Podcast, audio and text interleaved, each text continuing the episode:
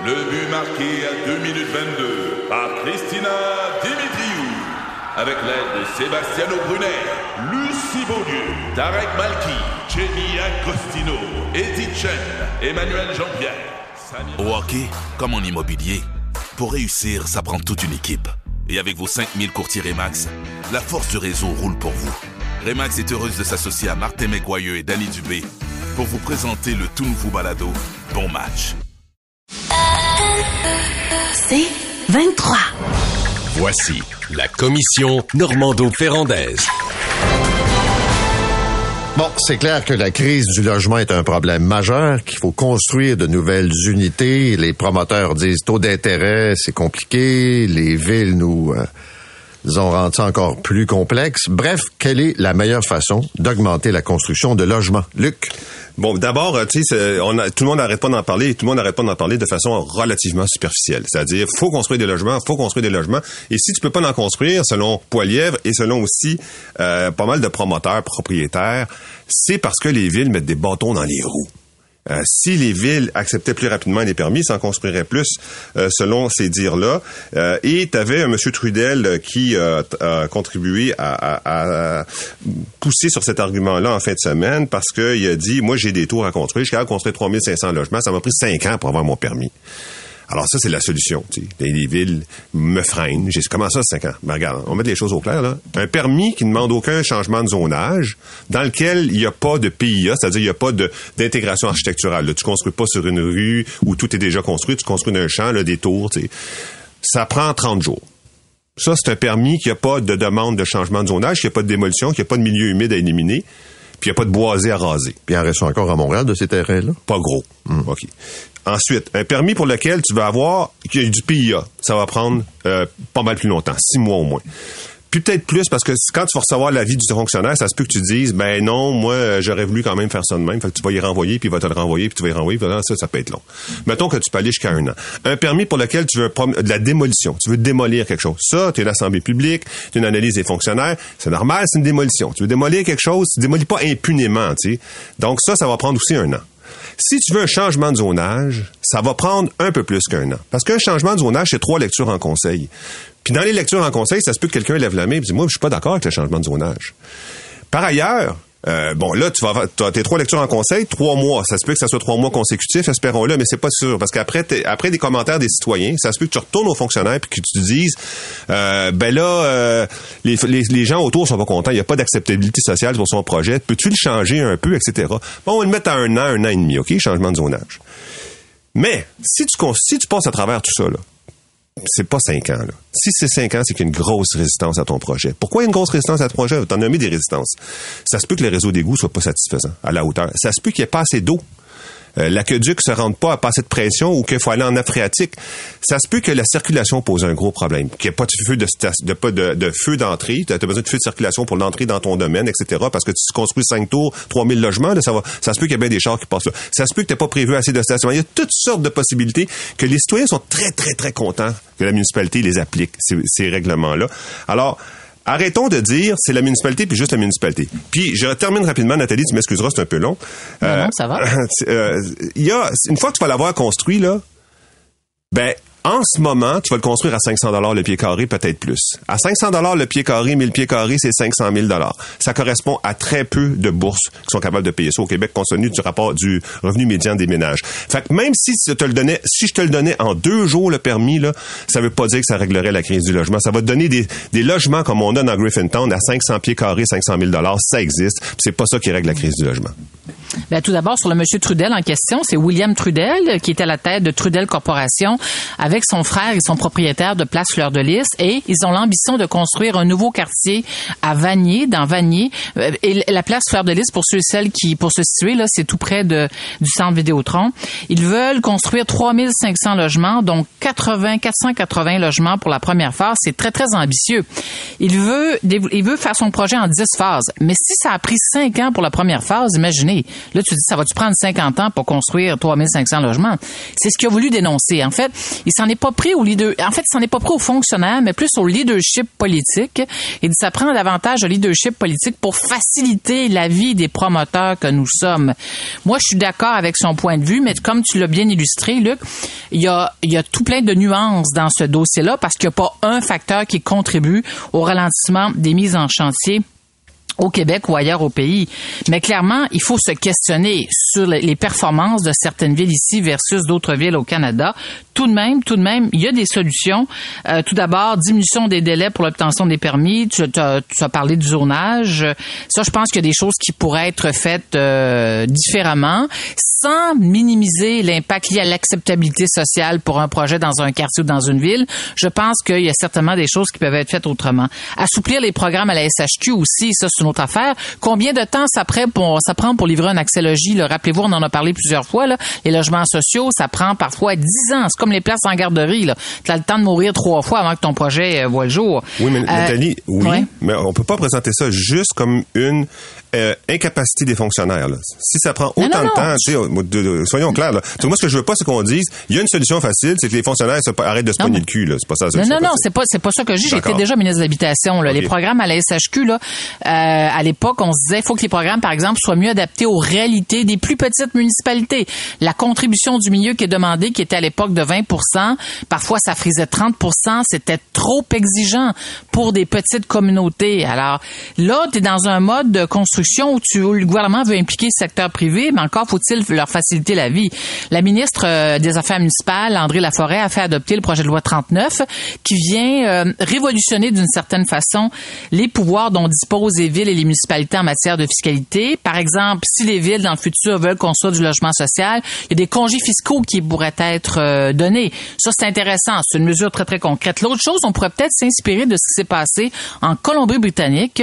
Ils ont déposé un projet de loi en novembre dernier qui faut forcer les municipalités de 5000 habitants et plus de changer leur règlement de zonage pour permettre la construction de logements multiples, par exemple triplex, duplex, maison de ville, parce que normalement sur un terrain qui reçoit une maison unifamiliale, il y a seulement un permis qui va être octroyé pour un terrain. Ah, là, ce qu'ils disent, c'est oui, là ce qu'ils disent, c'est que vous allez pouvoir octroyer trois permis sur euh, sur le même terrain pour faciliter, pour densifier la construction dans le milieu. Et ce qui est intéressant dans le cas de la Colombie-Britannique, et moi j'ai pas encore vu ça au Québec, c'est que ils, fixent des cibles aux villes. Évidemment, après consultation, par exemple, à Vancouver, ils devront livrer 28 900 nouveaux logements d'ici cinq ans. La ville de Victoria, c'est plus 4 902, c'est très, très précis. Kamloops, plus de 4236. Et là, je me dis, wow, je sais que la ville de Québec a pour ambition de livrer euh, d'ici euh, d'ici cinq ans parce qu'ils font euh, ils font un forum en février là-dessus. la ville de Québec a pour ambition, puis je cherche le chiffre, mais enfin, 80 000 nouveaux logements d'ici 2040. Ça, c'est 5 000 mises en chantier par année. C'est énorme. Et le maire de Québec a dit, pas plus tard que la semaine dernière, ben nous, on a, c'est toujours notre objectif. Conclusion, il y a encore l'espace pour qu'on puisse innover. Parce que là, on parle de construire, mais comment tu, tu sais, construire dans un village comme Maria, c'est pas comme construire à Montréal, au centre-ville, ou peut-être pas au centre-ville, mais enfin, dans d'autres quartiers plus densément peuplés, on s'entend. Mais la bonne nouvelle, Paul et Luc, c'est que le gouvernement, il y a des solutions, mais le gouvernement devrait nous offrir un portrait d'ensemble. Euh, là, le privé crie de son bord. Le gouvernement dit, ben oui, on a, on veut construire. D'ailleurs, je, je, rappelle que la CAQ avait promis de livrer 11 000 nouveaux logements sociaux euh, lorsqu'ils ont été élus. Puis imaginez-vous donc, depuis 2018, puis je disais ça ce matin, je dis, voyons, il semblerait qu'ils ont annoncé pour 3,8 milliards de logements sociaux, la CAQ, depuis qu'ils sont euh, au pouvoir. Avez-vous vu ça, vous autres, en quelque part? Oui, puis j'ai étudié le chiffre en, en, détail. On pourrait faire une commission juste là-dessus. Euh, tu sais, le, festival de la Montgolfière, c'est juste ça l'annonce. oui, il y a du vrai argent là-dedans. Là. Une entente 3,2 milliards avec le fédéral. Puis on rajouté 900 millions. Puis le fédéral a mis 900 millions. Euh, donc récemment, il y a quelques semaines, 1,8 milliard de plus. Et si le, Québec est la seule province à avoir rajouté 900 millions, oui, c'est vrai. Sauf que ça, c'est pour rattraper le logement social qui ne s'est pas construit depuis 2009, au rythme où il aurait dû être construit, parce que Québec a arrêté de payer l'inflation sur le logement. Donc, le gouvernement le gouvernement Couillard, puis euh, avait, Mais pour faire ça simple, est-ce que si je combine, non, non, mais si je combine tout ce monde-là, le fédéral, Québec, les villes, est-ce qu'ils ont l'argent pour les faire? Non. Il y a- regarde, il manque, il manque à- au bas mot 700 000 logements, OK? Parce que parlons pas juste du logement social. Le logement social, c'est une c'est vrai, bébête à c'est- part, là, c'est 50 000 qui manque. 37 à 50 000. Mais euh, surtout 50 000. Toujours est-il qu'il en manque 700 000 de vrais logements, là, pour que la personne qui finit son bac en, en ingénierie, là, il rentre, il est ingénieur, là, il commence à travailler, puis au bout de trois ans, il dit, Tiens, ça me tenterait de m'acheter un, un appartement, là, il en manque 700 000, OK? Lui, il est pas, il va pas viser un logement social. On n'est pas capable de les construire à cause du coût de construction. Le coût de construction est faramineux. Oui, oui, Et- oui. et, et à 500 pièces le pied carré, tu peux pas offrir du logement. Fait qu'il faut baisser le coût de construction. Comment tu fais pour baisser le coût de construction? Il y a plusieurs possibilités.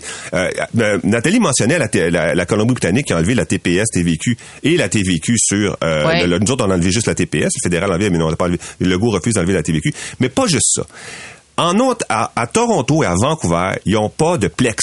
Ils ont très peu de plex. Toronto en a trois fois moins que Montréal. Ils ont des, des bungalows, puis quand a pas d'un bungalow, ils construisent des tours. Puis ça, des tours, ça construit beaucoup de logements d'un coup. Puis nous autres, on n'a pas, on a des plex. Nous autres, les Québécois veulent pas habiter dans des tours. C'est comme ça. Que tu veux? C'est une tradition. Ils veulent habiter soit dans un bungalow, ça arrive sud, ou à Laval, soit dans un plex, ils veulent habiter dans un, un, un quartier, Plateau Mont-Royal, Notre-Dame-de-Grâce, Annecy.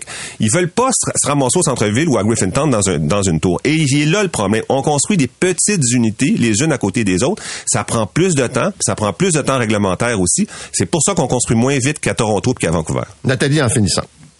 Ben, en finissant, euh, écoute, le- c'est vrai que le problème est complexe. Les, les projections de mise en chantier sont pas très reluisantes pour l'année prochaine. Tout de même, euh, je pense que le gouvernement a la responsabilité d'assumer euh, son leadership, mais le secteur privé aussi euh, est un partenaire très important. Puis quand tu dis pas, est-ce qu'il y a de l'argent pour tout construire? Ben c'est pas vrai que la responsabilité de construire. euh, Non, je parle des logements sociaux. Oui, exactement, c'est ça. Dans ce sens-là, oui, effectivement, ça va. Mais enfin, euh, pour 2024, je suis pas certaine qu'on doit être, euh, qu'on va avoir, on va citer un nombre important de mises en chantier.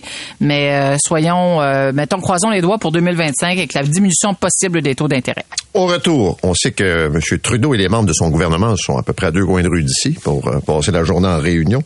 Et évidemment, euh, la famille, la classe moyenne est la nouvelle cible du gouvernement. Et là, ils veulent faire, évidemment, dans leur stratégie, des comparaisons entre le méchant Donald Trump et le méchant Pierre Poilievre. Est-ce que c'est une bonne approche? On en parle après la pause.